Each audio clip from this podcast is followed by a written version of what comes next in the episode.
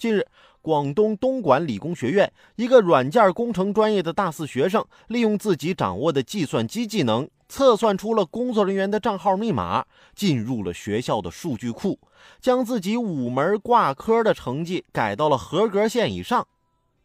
当然是被学校发现了，最后学校给予他留校察看十二个月的处分。